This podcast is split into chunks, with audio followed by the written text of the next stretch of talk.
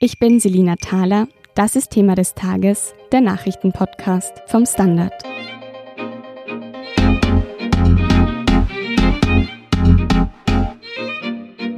Am Sonntag ist der erste Advent. Passend dazu hat der Standard die Wiener Christkindlmärkte getestet. Unser Restaurantkritiker Severin Corti hat sich durch die Stände am Rathausplatz gekostet und allerlei Köstlichkeiten und auch weniger Schmackhaftes gefunden. Nina Wessely ist Kulinarikredakteurin im Rondo und hat sich angesehen, wo es abseits der Massenware qualitatives Essen gibt. Im Podcast erzählen die beiden, wie gut Punsch, Lebkuchen oder Pizza im Stanitzel geschmeckt haben. Hallo Nina, hallo Severin. Hallo. Hallo. Nina, seit wann gibt es in Wien eigentlich Christkindlmärkte? Also die erste Erwähnung war 1722. Entwickelt haben sie sich eigentlich aus den normalen Märkten heraus. Und irgendwann kam dann der Punsch dazu. Und welche Bedeutung haben dann diese Christkindlmärkte für Wien? Ja, also heutzutage haben sie eine vor allem touristische Bedeutung. Es waren 2018 mehr als 3,5 Millionen Besucher auf dem Markt. Die Stadt Wien gewinnt dabei nichts, die, die hebt keine Mieten ein. Also nicht mehr als diese Marktmieten. Das ist ein, immer ein Diskussionsthema, aber die Besucher konzentrieren sich eben auf die Sachen, die es dann vor Ort gibt. Du hast ja schon angesprochen, dass der Markt am Rathausplatz ein sehr beliebter Markt ist. Ihr habt den euch auch angesehen. Seit wann gibt's denn den eigentlich? Ja, das ist ganz lustig, weil er ist der jüngste, also der Markt am Rathausplatz ist der jüngste Weihnachtsmarkt der Wiener Märkte. Ursprünglich war der auch am Messepalast, also quasi vor dem Messepalast angesiedelt. Und hätte auch dort bleiben sollen, hätten sie denn nicht angefangen, eine Tiefgarage zu bauen. Das war 1975 und dann ist er zuerst irgendwie als Übergangslösung vors Rathaus gesiedelt und wie wir alle wissen, ist er nach wie vor dort. Du hast es schon am Anfang gesagt, irgendwann kam dann auch der Punsch dazu. Das Schlemmen stand also nicht immer im Vordergrund. Ja, also man kann nicht genau sagen. Also die erste Erwähnung, dass es als Christkindlmarkt betitelt war, war 1722. Märkte gab es natürlich schon vorher. Also es heißt immer 13. Jahrhundert schon Christkindlmarkt. Das nicht. Da waren es halt normale Märkte. Also der Schinkenproduzent, der Käseproduzent, der seine Sachen an den Mann bringt. Und das soll ja auch zu Weihnachten so sein. Severin, du hast dir den Rathausmarkt angeschaut und hast auch Punsch getrunken. Was macht denn so einen guten Punsch für dich aus? Was einen guten Punsch ausmacht, findet man wahrscheinlich eher nicht auf dem Rathausmarkt, Christkindlmarkt. Guter Punsch muss richtig heiß sein, muss guten Alkohol in sich haben und äh, nach Möglichkeit frischen Fruchtsaft, würde ich sagen. Also es gibt ja den Alt-Wiener Punsch aus Schwarztee, gepresstem Orangensaft und Jamaika-Rum und Zucker nach Geschmack. Also am Rathausmarkt ist eher Zucker so viel sich gerade noch auflöst. Das ist für meinen Geschmack doch deutlich zu viel. Ja, und der Alkohol, der da hineingemischt ist, fällt auch schwer, den als gut zu bezeichnen. Du hast dir ja auch so ausgefallene Punschsorten angeschaut. Vielleicht lag es ja daran, irgendwie Pfirsich, Marille oder Amoretto. Ja, ich hatte ja den Auftrag vom Standard, dass ich diesen Markt und sein kulinarisches Angebot auf äh, Herz und Leber prüfe und das habe ich natürlich sehr ernst genommen und dadurch natürlich gleich mal mehrere Punsche, die da ausgeschenkt werden, probiert. Also Pfirsich Marille, das war ein ja doch sehr spezielles Gebräu, hat mich ein bisschen erinnert an so Fruchtgummis, wie sie meine Kinder früher mal hatten. Und das, wenn man sich vorstellt, dass, dass so ein, so ein Pfirsichfruchtgummi aufgelöst wird und dann nochmal mit ordentlich Zucker angereichert, diese Flüssigkeit und dann kommt noch ein bisschen Industriealkohol dazu oder wahrscheinlich gar nicht so wenig. Und das wird dann so etwas mehr als lauwarm erhitzt. Dann kommt man so circa dorthin, wo dieser Pfirsich-Marille-Punsch geschmeckt hat. Das klingt alles sehr klebrig in deiner Beschreibung. Wie würdest du denn auch den Preis bewerten? Ja, für etwas, was ich nicht trinken will, ist alles irgendwie zu viel. Er kostet vier Euro aktuell am Rathausmarkt. Das wäre jetzt, wenn es Qualitätsalkohol wäre, also sagen wir mal zum Beispiel ein guter Jamaika-Rum, richtig wenig Geld. Das ist aber nicht so. Man hat da doch deutlich den Eindruck, dass da Fusel, Industriealkohol verwendet wird und dafür ist dann wieder irgendwie alles ein bisschen zu viel. Jetzt haben wir alle dieses Bild von diesem süßen Punsch im Kopf. Was serviert man denn da am besten dazu? Ich gehe jetzt mal eher davon aus, dass man, was serviert man zu dem Punsch, den man sich selber macht? Das ist ja eher die Frage. Und klassisch sind sicher Maroni oder Erdäpfelpuffer. Das sind ja auch Dinge, die man teilweise am Markt bekommt. Ich glaube, dass vielleicht wenn man was Salziges möchte als Kontrast, könnte ich mir zum Beispiel so einen Zwiebelkuchen ganz gut vorstellen. Der funktioniert dann vielleicht auch komplementär.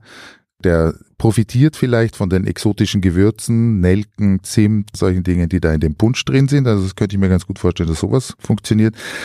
Was ich mir auf Märkten wünschen würde, sind frisch gebackene Krapfen. Das ist etwas, was man aus Südtirol kennt. Was ich auch in meiner Kindheit noch in der Steiermark regelmäßig bekommen habe. Da haben die Bäcker einfach die Schmalzwanne vor die Tür gestellt und haben dort frische Krapfen rausgebacken.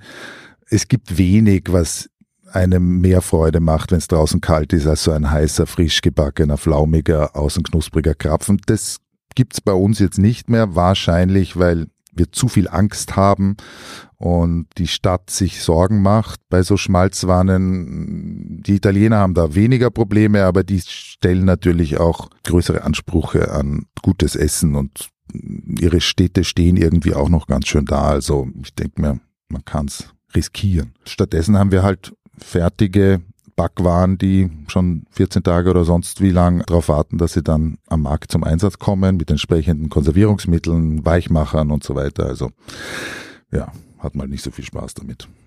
Was hast denn du alles probiert? Ich habe dort ein Riesenbrezel probiert, das aus so Plunderteig war und mit Vanillecreme gefüllt und mit Kokosfettglasur versehen. Das war schon sehr herausfordernd. Völlig unmöglich, so ein Riesending, das war sicher so 35 Zentimeter hoch zu essen. Dann habe ich etwas Faszinierendes dort entdeckt, das nennt sich Kono-Pizza und das sind fertig vorgebackene Teigkegel, in die werden dann so käseähnliche Flankerl und Tomatensauce aus der Pumpe eingefüllt und dann kommt das auf sein Förderband und läuft durch so einen Ofen durch und kommt so circa nach fünf Minuten wieder raus. Also es dauert wesentlich länger als eine echte Pizza. Und dann hat man da so ein stabiles, kartonöses Kegelchen aus nicht sehr genießbarem Teig und drinnen ist so flüssiges Magma, an dem man sich die Zunge verbrennen kann, aus Käsemasse, die wahnsinnig lange und kaum abzubeißende Fäden zieht. Das kostet, glaube ich, so 4,50 Euro. Ja, das war, glaube ich, das Tollste, was ich da gegessen habe. Im Sinne von gut? Im Sinne von ähm, Org. Okay. Und was war dein Favorit und was hat dich nicht überzeugt? Also mein Favorit war der ungarische Baumkuchen. Das schmeckt, finde ich, doch nach Weihnachten. Das ist Germteig, der auf eine Rolle gedreht wird und dann mit Zucker und Zimt gewürzt und dann heiß gebacken. An und für sich sollte das eben auch über glühenden Kohlen passieren. Das gibt dem Ganzen natürlich nochmal ein ganz anderes Aroma. In Wien ist das natürlich völlig undenkbar. Sowas würden wir nie machen, sowas Verrücktes, dass wir tatsächlich des Geschmacks wegen Holzkohle verwenden. Gab es auch irgendwas Skurriles oder Überraschendes, was du da gesehen hast im Rathausplatz? Am Christkindlmarkt kann man sehr wohl noch eine heiße Schokolade mit Schlagobers und Rum unter dem Namen Lumumba verkaufen. Lumumba ist, wie wir wissen, ein afrikanischer Politiker gewesen, der ermordet worden ist, dafür, dass er sich dem Kolonialismus entgegengestellt hat. Im Jahr 2019 ist es kein Problem, eine heiße Schokolade nach dem zu benennen. Sicher nicht, weil er schwarzer Afrikaner war, natürlich nicht, sondern nur weil es ein Name ist, der in aller Leute Munde ist. Und ja, es ist schon seltsam, dass sowas heute noch möglich ist. Nina, Weihnachtsmärkte haben ja nicht so einen guten Ruf, besonders qualitative Ware zu haben.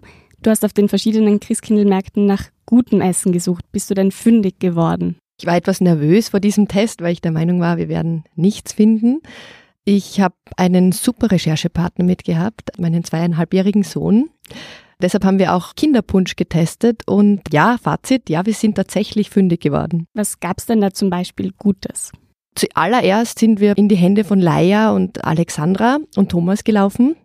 Die machen heiße Suppen in der Gutenberggasse 17 ist das, das ist am Spittelberg. Und diese Suppe bekommt man in so einem großen Becher. Für 4,50 Euro gibt es dann auch noch ein selbstgemachtes Brot dazu mit Salz. Und das sind richtige Schüs, das sind so richtige Kraftbrühen, also aus Huhn, aus Rind natürlich. Und es gibt aber auch einen vegetarischen Schü, halt aus Gemüse natürlich. Dazu gibt es dann NATO, also NATO natürlich in Österreich hergestellt. Und äh, ja, alle Zutaten sind biologisch und sie kochen das in der ehemaligen Küche vom Siemens-Werk. Da haben sich einige so Caterer eingemietet. Das ist ein Pop-up. Bis jetzt läuft es ganz gut. Das hat sehr gut geschmeckt. Abseits von Suppe gab es noch was, was dich überzeugt hat? Ja, dann sind wir ein Stückchen weiter gewandert zum Glacis-Beisel Stand beim Museumsquartier. Dort gab es dann einen Kartoffelpuffer mit einer Joghurtsoße dazu. Die macht der Lukas Kornasch, das ist der Chefkoch vom Glacis Beisel, in der Küche, so quasi fast fertig. Und das Finale bekommen sie dann im Grill äh, hinter der Theke. Und der ist halt, wie er sein soll. Also Kartoffelpuffer ist so ein gutes, einfaches Essen. Wenn er gut ist, dann ist das halt was Herzerwärmendes und auch Magenerwärmendes natürlich. Ja, der war sehr gut gewürzt, fast ein bisschen bekannt. Knusprig, außen, innen schön heiß. Das ist ganz wichtig. Also wie der Severin gesagt hat, heiß ist irgendwie eines der wichtigsten Qualitätskriterien am Christkindlmarkt. Stichwort Qualitätskriterien. Gibt es auch regionale und Biospeisen? Hast du sowas gefunden? Es gibt seit 30 Jahren den Bio-Bauernmarkt, das ganze Jahr über auf der Freiung. Nochmal kurze Geschichte vielleicht zurück. Auf der Freiung war auch der erste Christkindlmarkt, eben 1722. Und dieser Bio-Bauernmarkt wird zur Weihnachtszeit zum Bio-Bauern-Weihnachtsmarkt. Dort haben wir dann den Seebauern getroffen vom Kleinkassee aus Oberösterreich. Da gab es mal eine Geschichte im Fernsehen, die war sehr bekannt, Ochs im Glas. Die haben da mitgemacht. Und das ist halt einfach, also diese Seekühe sind natürlich keine echten Seekühe, aber die sind dort, die weiden am See und den Schweinen geht's genauso. Die sind da einfach glücklich und dementsprechend schmeckt halt auch dann der Kaspressknödel von dort oder wir haben auch einen Schinken dann sogar mitgenommen, weil es sehr, sehr gute Sachen sind. Zwei Stände weiter gibt's dann ein Brot, also man kann sich seine Jause selbst zusammenstellen oder eben auf die Kaspressknödel setzen. Und was man auch mit Weihnachten verbindet, ist ja Lebkuchen. Hast du da was Gutes gefunden? Ja, da bin ich doch einem Klassiker verfallen. Das ist der Maria Zeller Lebkuchen. Was an dem Feines ist, dass es den halt auch nur zur Weihnachtszeit gibt, ist jetzt kein Obergeheimtipp, aber definitiv diesen ganzen Herzen vorzuziehen, die wahrscheinlich schon seit dem Vorjahr da irgendwo herumhängen. Natürlich gegen die Lebkuchen von der Oma oder so, da halten sie nicht mit, aber am Christkindlmarkt, wenn man Lust hat auf etwas Süßes, dann wäre das eine Option. Nach euren beiden Verkostungstouren habt ihr denn schon genug davon oder gibt es nach wie vor gute Gründe, zu Wiens Christkindlmärkten zu gehen? Also ich bin kein Fan eigentlich davon und war deshalb positiv überrascht. Vor allem die Leute waren sehr nett. Die Betreiber der Stände, also die haben sich tatsächlich gefreut und das war auch dann Weihnachtsstimmung. Und Severin? Ja, ich muss zugeben, ich habe jetzt kein gesteigertes Verlangen, da bald wieder hinzugehen.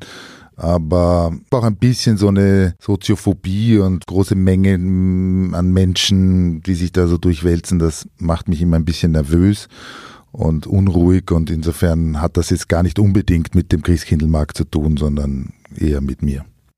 Vielen Dank Nina Wessely und Severin Corti für eure kulinarischen Einblicke. Wer neue Gerichte oder Märkte entdecken will, findet auf der Standard.at slash Panorama eine Österreich-Karte mit den schönsten Weihnachtsmärkten, ausgewählt von Standardredakteuren. Wir sind gleich zurück.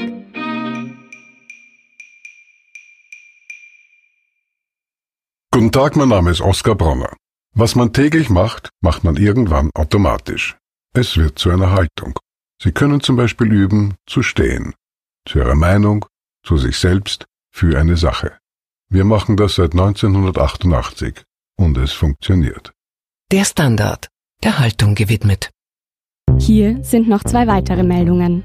Erstens, am Freitag fand erneut ein Weltklimastreik statt. Nach dem Wochenende startet am Montag in Madrid die 25. Weltklimakonferenz der Vereinten Nationen. Bis zum 13. Dezember wollen die knapp 200 Staaten die letzten offenen Punkte für die Umsetzung des Pariser Klimaabkommens aushandeln. Zweitens. In welcher Gruppe wird Österreichs Nationalmannschaft bei der Europameisterschaft 2020 antreten? Am Samstag findet die Auslosung dazu statt.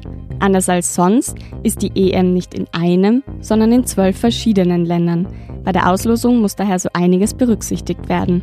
Alle Gastgeberländer etwa spielen zu Hause und auch politisch wird Rücksicht genommen. So ist ausgeschlossen, dass die Ukraine gegen Russland oder in St. Petersburg spielt, wegen möglicher Ausschreitungen. Zu all diesen Geschichten lesen Sie mehr auf der Standard.at. Um keine Folge von Thema des Tages zu verpassen, Abonnieren Sie uns bei Apple Podcasts oder Spotify. Wie Sie uns unterstützen können, erfahren Sie auf der standard.at slash abo. Und Sie helfen uns auch mit einer 5-Sterne-Bewertung beim Podcastdienst Ihrer Wahl. Ich bin Selina Thaler, Baba und bis zum nächsten Mal.